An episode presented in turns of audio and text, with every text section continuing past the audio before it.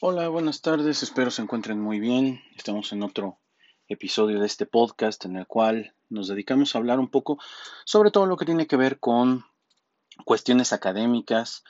Eh, por lo menos los tres primeros episodios los he abordado mucho en el tenor de eh, la administración de los servicios de salud, concretamente la parte de mercadotecnia. Pero el día de hoy, este episodio lo estoy grabando precisamente porque estoy impartiendo un curso sobre el desarrollo de competencias con casos de aprendizaje. Es decir, es un curso en el cual nosotros tratamos de incluir casos en nuestras estrategias de aprendizaje con los estudiantes. Entonces, bueno, vamos a comenzar. De entrada, híjole, de repente como que esta idea de los casos se puso de moda, ¿no? Ya saben, ¿no? Como en todas las áreas, de repente se pone de moda en este caso el tema de los, el tema de los casos, ¿no? Valga la redundancia de la palabra. También se ha puesto de moda el, el aprendizaje a través de proyectos, este, el aprendizaje colaborativo, mil y un cosas, ¿no? El problema de que a veces se pongan de moda es que muchas veces no conocemos, pues, cuáles son los mínimos que debe de cumplir, ¿no? Eh, en el caso de esta, esta pequeña eh, charla que estoy dando en, en, este episodio de podcast, me voy a enfocar un poquito a hablar de lo general de los casos, ¿no? En otro episodio igual hablaré un poquito más y ahondaré un poquito más sobre eh, cosas más específicas. La primera vez que yo me enfrenté con esta idea de trabajar con casos fue cuando estaba yo en la maestría, por ahí del año 2007-2009, ¿no? Fue entre esos años que yo hice mi maestría. En el área de la administración es muy común y de hecho uno de los errores más comunes es pensar que la, idea de los casos, el trabajo de casos viene directamente del área administrativa, que es una de estas áreas en donde más se utilizan. Sin embargo, no es así. Eh, el nacimiento, la gestación de los casos viene del área jurídica, que eso es bien interesante. Sobre todo del área jurídica este, del derecho anglosajón. Como ustedes sabrán, a diferencia de nosotros en México, el derecho anglosajón es un poco diferente, es basado en este, evidencias, hasta donde yo tengo entendido. Acá más bien era una cuestión más burocrática. Y este tipo de casos lo que hacían en las diferentes universidades era que eh, buscaban que a través de ciertas materias en ciertas universidades que empezaron a implementarlo, los estudiantes se enfrentaran un poco más a situaciones que ya habían pasado y ver cómo es que los estudiantes podían resolver estas situaciones con los conocimientos, los conceptos que en esa materia se iban a tratar de desarrollar. Aquí viene uno de los primeros puntos que es muy importante cuando hablamos de la teoría de, bueno, no la teoría, perdón, eh, el utilizar casos como métodos de aprendizaje, como parte de las estrategias de enseñanza-aprendizaje. Una, podemos usar un caso o podemos usar, si quieres, 10 casos.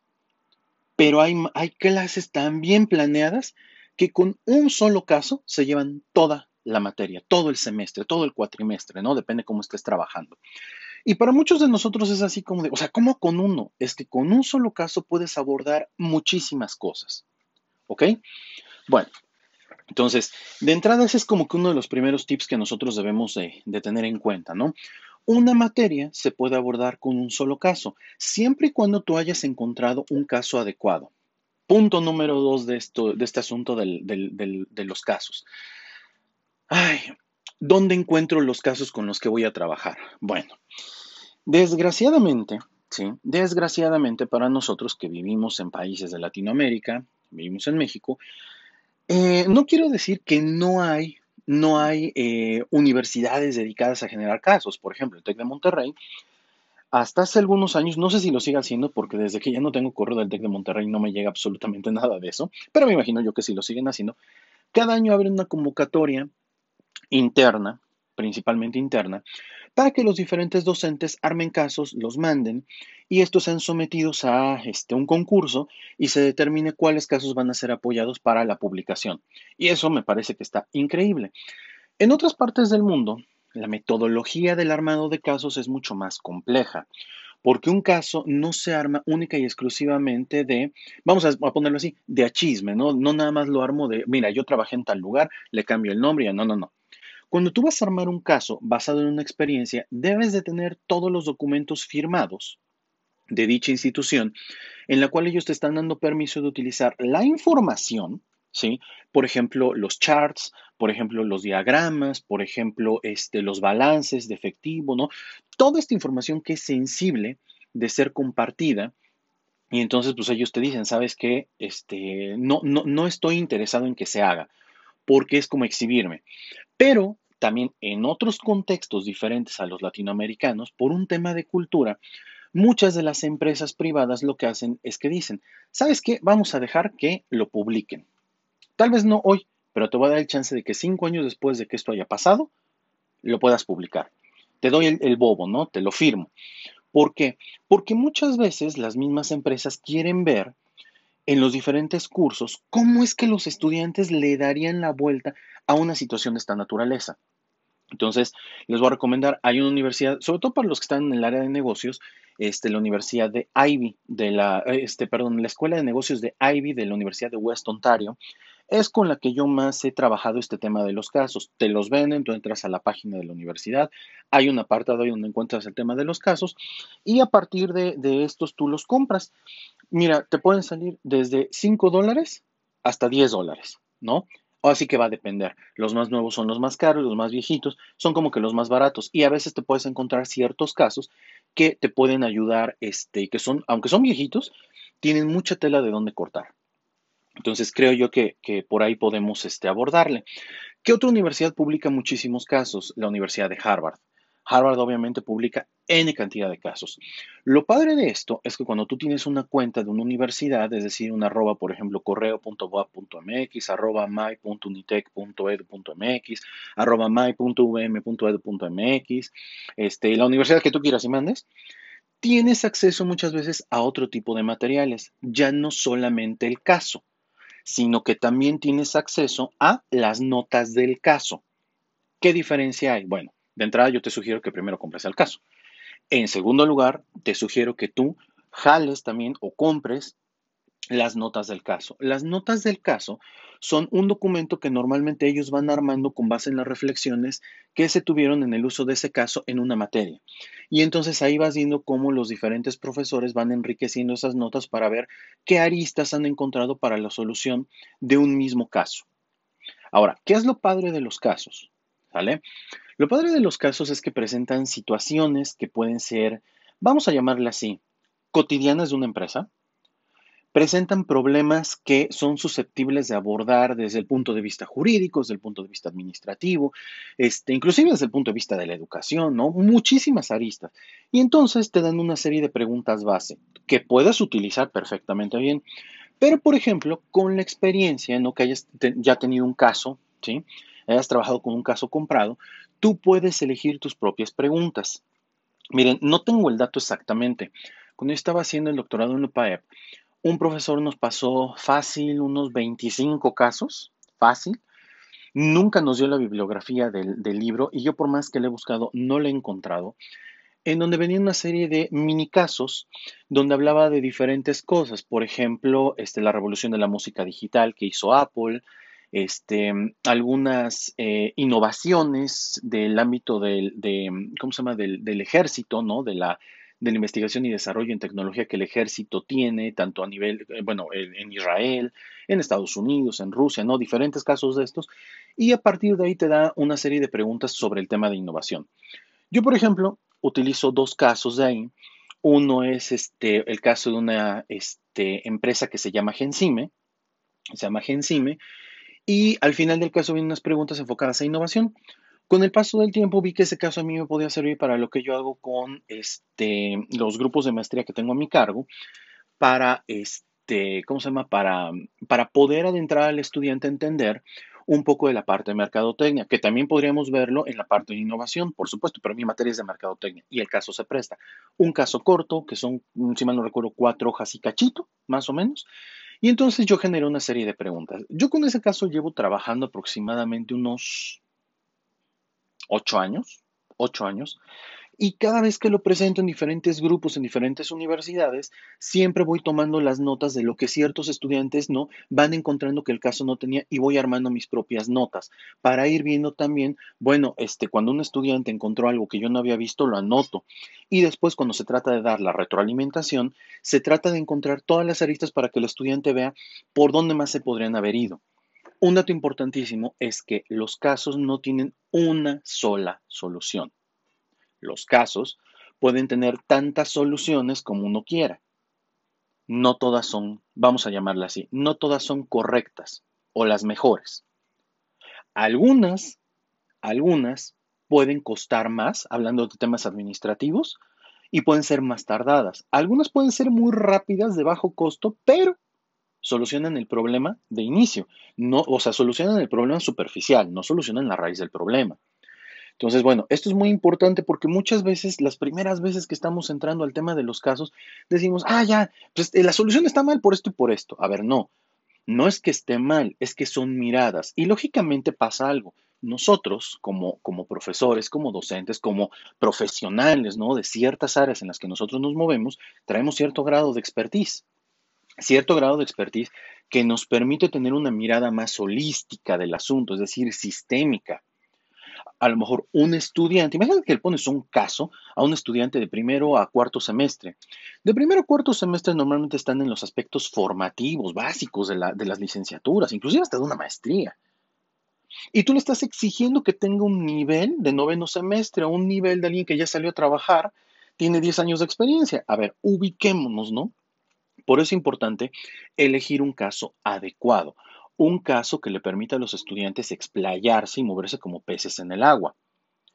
Si tú quieres que utilicen conceptos, pues dentro de las preguntas que vas a trabajar, pues desarrollas esas preguntas, ¿no? Que, tengan esos conceptos que tú necesitas que ellos em, eh, trabajen, ¿no? Desarrollen, estructuren ideas, etc. Eh, también otro detalle importante que tienen los casos cuando los compramos es que estos casos eh, te los venden por niveles nivel 1, nivel 2, nivel 3, ¿no? Niveles de dificultad. Entonces, este, tú puedes agarrar un caso que tiene un alto nivel de dificultad y lo podrías bajar al nivel de 1, pero ese caso no está pensado para. Imagínate, perdón que hable yo a lo mejor mucho del ámbito de los negocios o del ámbito donde hay números, pero es que son los casos en que en lo personal he trabajado un poquito más, ¿sale? Este, también eh, hay casos del ámbito educativo que son muy interesantes, pero esos casi no los he trabajado. Pero, o sea, por eso les, les menciono. Imagínate que yo me he encontrado casos que de repente te manejan los estados financieros de una, de una organización. Y, y, yo lo quiero trabajar con chicos que apenas van en tercer semestre que igual y no han llevado una materia de finanzas pues los estoy condenando. A lo mejor la parte ahí de la tabla donde viene los estados financieros, el balance, el flujo de efectivo, etcétera. O sea, a lo mejor lo obvio, no les voy a decir, a ver, les explico, ¿no? A lo mejor esto no lo vamos a utilizar por esto y aquello, pero tal vez en otra materia lo podríamos llegar a ocupar. Ahorita me interesa que nos enfoquemos en esta parte y responder preguntas que vayan hacia acá. ¿no? Hacia la parte más de planeación, más que hacia la parte de revisar los estados financieros. Eso puede ser. La ventaja de los casos es que a nosotros como docentes nos permiten tener mucha mayor holgura. ¿Sí? Nos permiten llevar los aprendizajes por donde nosotros queremos enfocados a la materia y nos brindan los casos comprados una estructura. Ahora, les decía yo, México y Latinoamérica no tienen como tal, así, no existe un organismo como tal, hasta este momento que yo estoy haciendo este, este episodio de podcast, que es el 17 de abril del 2021, eh, una institución que te diga, así se regulan los casos, como pasa en Estados Unidos, pasa en Inglaterra y pasa en otros países en donde ya existe algo así. Porque imagínate, tú no puedes publicar información en una empresa para la cual trabajaste porque por un tema contractual, pues lógicamente no puedes divulgar esa información por un tema de, este, ¿cómo se llama? De mm, transparencia, no, perdón, transparencia, no, de confidencialidad de los datos, perdón. Entonces, imagínate, para nosotros acá, nosotros podemos armar casos. A mí me tocó aquí, este, en, donde yo trabajo en la UAP, en la Escuela de Formación Docente, me tocó tomar un taller en algún momento para aprender cómo se redactan casos. Y una de las cosas más importantes, de las cosas más importantes que, que, que, nosotros trabajamos en ese taller, es que los casos, los casos los podemos redactar nosotros. ¿Ok? Los podemos redactar nosotros, pero a ver, quiero que esto quede muy claro. ¿Ok? Tú puedes inventarte un caso. Por supuesto que lo podrías inventar. Pero cuando tú inventas el caso, realmente debes de tener un dominio, creo yo, ¿no? Debes de tener un amplio dominio de lo que es eh, la construcción, la elaboración de una narración. Y no precisamente todos tenemos esa habilidad, ¿estamos de acuerdo? O sea, les puedo decir, a mí me va a costar muchísimo trabajo armar un caso. O sea, de cero a algo y sin haberlo vivido en un lugar, no, me cuesta mucho trabajo. Para mí es más fácil armar un caso con base en alguna experiencia que yo haya tenido, en mi caso en algún hospital, en alguna empresa, en mi propio negocio, eh, en, lo que sea. Pero si yo no tengo esa experiencia, me va a costar más trabajo armarlo y sobre todo que sea un caso eh, que, que el estudiante sienta como veraz, como aterrizado a la realidad. ¿Ok? ¿Podemos armarlos nosotros? Por supuesto. Bien, por ejemplo, algo que me parece a mí maravilloso es que, por ejemplo, las personas que trabajan eh, o, dan eh, clases dentro del área de la literatura hispanoamericana, literatura latinoamericana, siglo XIX, siglo XX, este, que te hablan de los modelos europeos, ¿no? En, en el ámbito de la literatura, inclusive de la historia, ¿sí? La gente que estudia historia, tienen mucha tela de donde cortar. Les voy a contar una, anécdota de mi práctica ya como docente. En alguna ocasión, eh, brindando un curso de planeación estratégica para la maestría en administración aquí en la UAP, me pasó que el grupo que tenía yo era un poquito complicado porque les costaba mucho trabajo aterrizar conceptos, puesto que muchos del grupo nunca habían tenido un puesto directivo, nunca se habían enfrentado a un tema de sentarte a planear, crear una misión, o sea, no tenían ni la más remota idea. Bueno, muchos profesores, sí, porque, porque los hay, ¿no? O sea, no hay que, no hay que ser este, deshonestos. A los que dicen, no, pues entonces, ¿cómo se meten a estudiar una maestría? ¿Cómo crees? No, a ver, espérame. Partamos algo muy sencillo. No todos los que entran a una maestría están en el mismo nivel. Ahora muchos chicos salen de la licenciatura y se avientan directo a la maestría para, para conseguir un mejor trabajo, qué sé yo. Y entonces me topé con que como no la hallaban, no la hallaban, no la hallaban. Y aquí es donde yo digo, compañeros docentes, nosotros debemos de tener mucho callo y debemos de tener mucho barrio, así como le digo yo, para que podamos jalar cosas a lo mejor de otros ámbitos que nos puedan servir. Dije, ¿cómo, ¿cómo les puedo explicar, por ejemplo, en este caso era el tema de las estrategias que se utilizan, que son estrategias este, genéricas, ¿no? Acorde a este, Fred David, un autor, dije, ¿cómo le hago?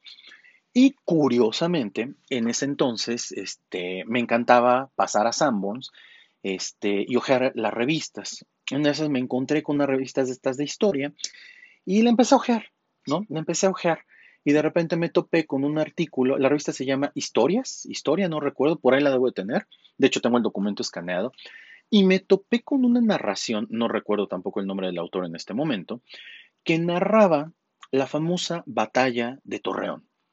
Para muchos, obviamente, este, yo vivo en la ciudad de Puebla, en el estado de Puebla, vivo este, en el centro del país, bueno, un poquito más abajo del centro, porque en realidad no es el centro del país, como nos lo han hecho creer. Y me topé con que, dice yo, ¿cómo que la batalla de Torreón durante la Revolución Mexicana? Y la empecé a leer. Conforme fui avanzando en la lectura, dije, ah, chihuahua, dije, esto está interesante. Compré la revista, la acabé de leer y dije, perfecto. Les, resumo. la narración nos cuenta la historia de cómo Pancho Villa, aquel legendario caudillo de la revolución allá en el norte, pues, era un tipo muy hábil, mucho, muy hábil, ¿no? Uno de estos tipos que decías, wow, ¿no? Imagínate, el famoso general Patton, que peleó en la Segunda Guerra Mundial, trataba de cazar a, este hombre, ¿no? A Pancho Villa. Y entonces el buen Pancho Villa, eh, ahí en el norte, dijo, yo tengo que ganar la revolución. Y la manera de ganar la revolución es hacerme de la vía del ferrocarril que viene desde aquí de Torreón hacia la capital. Porque si yo me hago de esto, me estoy haciendo del flujo de armas y un flujo de, y un flujo de, transporte para las tropas importantísimo del ejército de Porfirio Díaz. Entonces, yo me voy a hacer de esto. Y la clave está en ganar Torreón. Entonces te van contando de a poco cuál fue la estrategia que él tuvo, porque aunque no me lo quieran creer, mucha gente piensa que este revolucionario era como, como Zapata, que a lo mejor Zapata era menos estratégico, porque es la realidad, era menos estratégico que, que Pancho Villa. Y entonces Pancho Villa armó toda una estrategia. De entrada, desde el momento en que vas leyendo y te van contando que tenía una brigada de salud, Pancho Villa ya estaba en otro nivel, en otro nivel diferente. eh, Pancho Villa tenía una caballería que se dedicaba únicamente a llevar mensajes de un punto a otro. Estaba cañón. Y entonces, conforme yo empiezo a analizar un poquito esto, dije, esto lo puedo utilizar como un caso. Hay que desarrollar preguntas para que, para que ellos vayan identificando los diferentes momentos de la batalla y me puedan ir diciendo cuál fue la estrategia general utilizada, cuál era el objetivo en cada una de estas y cómo las, las mismas estrategias las convirtió en pequeñas tácticas, acciones a corto plazo, ¿sí? Con alta eficacia para poder hacerse de, de la plaza de, de Torreón lo empezamos a utilizar. Bueno, no me lo quieran creer, pero me ayudó muchísimo a aterrizarle a todos ellos, a los estudiantes, cómo funcionaban las estrategias. Y les decía, si lo hizo alguien que no vino a una, a una maestría en administración, me queda claro que ustedes que ya vinieron pueden aplicarlo allá afuera. Tomen esto como una, como una moraleja. Creo yo que la gente que está en literatura y en historia tiene muchísimos lugares de donde cortar para poder armar casos. Yo, por ejemplo, en algún momento también utilicé el libro del padrino. Obviamente utilizar el libro del padrino, quienes lo conozcan sabrán que no es lo mismo que la película. La película quitan muchísimos elementos, muchísimos personajes. Y yo utilicé el libro del padrino como un caso de análisis para poder entender el tema de la administración en lo general. Y funcionó. No te voy a decir que los resultados fueron de que los 20 eh, estudiantes todos salieron hacia el tiro, no, pero se incrementó muchísimo el nivel de comprensión a la hora de aplicar un examen. El caso me puede servir. La idea de que nosotros utilicemos casos de aprendizaje nos tiene que ayudar a hacer algo que de repente nos cuesta trabajo. Y digo nos cuesta para los que están empezando, para los que ya llevan rato y de repente se topan con nuevas generaciones. ¿no? Generaciones que de repente dicen, ah, es que no les gusta leer. Mira, mano, yo siempre he dicho, no, no, no les gusta leer, no les gusta esto, no les gusta aquello. ¿Sabes qué? Los del problema tal vez no sean tanto ellos, sino nosotros, que debemos de convertir esto en algo más atractivo. Y yo sé que hay perspectivas de muchos de nosotros que es, pero si no soy su payaso para pararme de manos. O sea, parte de nuestra chamba es esa. La docencia implica eso, sorprender a los estudiantes todos los días para que ellos tengan la atención totalmente en lo que nosotros estamos haciendo. bueno, es, mi opinión, ¿no? O sea, ya ahí cada uno de nosotros lo, lo, practicará, ¿no? O, o lo hará a su manera. Pero creo yo que los casos lo que nos ayudan a nosotros es aproximarnos, aproximarles más a los estudiantes ciertos conceptos que son difíciles de aterrizar. Entonces, bueno, aquí les acabo de dar algunos puntos muy, muy generales sobre el trabajo de casos, ¿no? Eh, ¿Tú quieres redactar tu caso? Lo primero que te voy a pedir es redáctalo con base en una experiencia y apóyate con alguien que lo sepa, que sepa ayudarte con el tema de la redacción. Darle un inicio, darle un desarrollo, darle un punto climático, y darle un desenlace para que te lleve hacia las preguntas. ¿Qué tan extenso debe ser un caso? Mira, aquí va a depender. Puedes escribirlo de 50 hojas y no lograr el objetivo que quieres porque no sabes llevar la clase con el caso, ¿sí? O puedes redactarlo de una hoja y lograr muchísimas cosas. tengo compañeros que utilizan el método de casos y lo que hacen es que utilizan un caso por sesión y les resulta, pero ya son súper expertos utilizando casos y a los chicos les encanta trabajarlos. En la próxima, en el próximo este, episodio, no necesariamente es el, eh, creo que voy en el 4, en el 5, porque el 5 lo voy a ocupar para otra cosa, tal vez en el 6, seguramente van a ver que vamos a hablar un poquito de, bueno, algunos ejemplos de casos y vamos a hablar un poquito de este, la redacción de las preguntas y la dinámica de cómo es que nosotros debemos hacer los casos en la dinámica del día a día en las clases. Para quienes estén tomando el curso de desarrollo de competencias eh, con casos de aprendizaje conmigo en la UAP, en la Escuela de Formación Docente, eh, verán que en la primera semana de trabajo, lo primero que nos pide es organizarnos para trabajar en equipo, ¿no? Primero leer un caso de manera individual, dar respuestas de manera individual, después reunirnos para dar respuestas eh, colectivas y posteriormente eh, convenir el hacer eh, un documento basado en las diferentes opiniones. La riqueza de los casos es que nos permite trabajar en diferentes momentos, pero eso lo veremos en otro, en otro pequeño episodio para que ustedes se vayan dando una idea de esto. Hay materiales muy buenos para trabajar con los casos, muy, muy buenos. En la descripción les voy a dejar algunos materiales con los que se pueden ir adentrando. Sí, a los que están tomando el curso conmigo, pues también van a poder ahí checarlos, este, más allá de los que tenemos, pero también van a poder ver otras perspectivas con, cuales, con las cuales ustedes pueden ir trabajando. Ah, como dato, si tú vas a redactar tu caso, te recomiendo que lo trates de redactar a una manera de historia, una manera más coloquial. Los casos no No deben de ser 100% formales. Los casos deben de tener un lenguaje simple, sencillo, deben de tener personajes, deben de tener, como les decía yo, un hilo conductor, deben de tener toda una trama bien específica, personajes secundarios. O sea, para los que les guste la literatura, estoy casi seguro que van a ver un nicho de oportunidad para. Bueno, pues entonces eso sería prácticamente todo de mi parte en esta emisión. espero les haya gustado. Si les gustó, ya saben, ayúdenme a crecer este, este, este podcast. También tengo un canal de YouTube donde más que nada explico cosas que tienen que ver con mi labor docente. Este, pero bueno, también es como un poquito complementario. Un gusto. Nos vemos. Bye.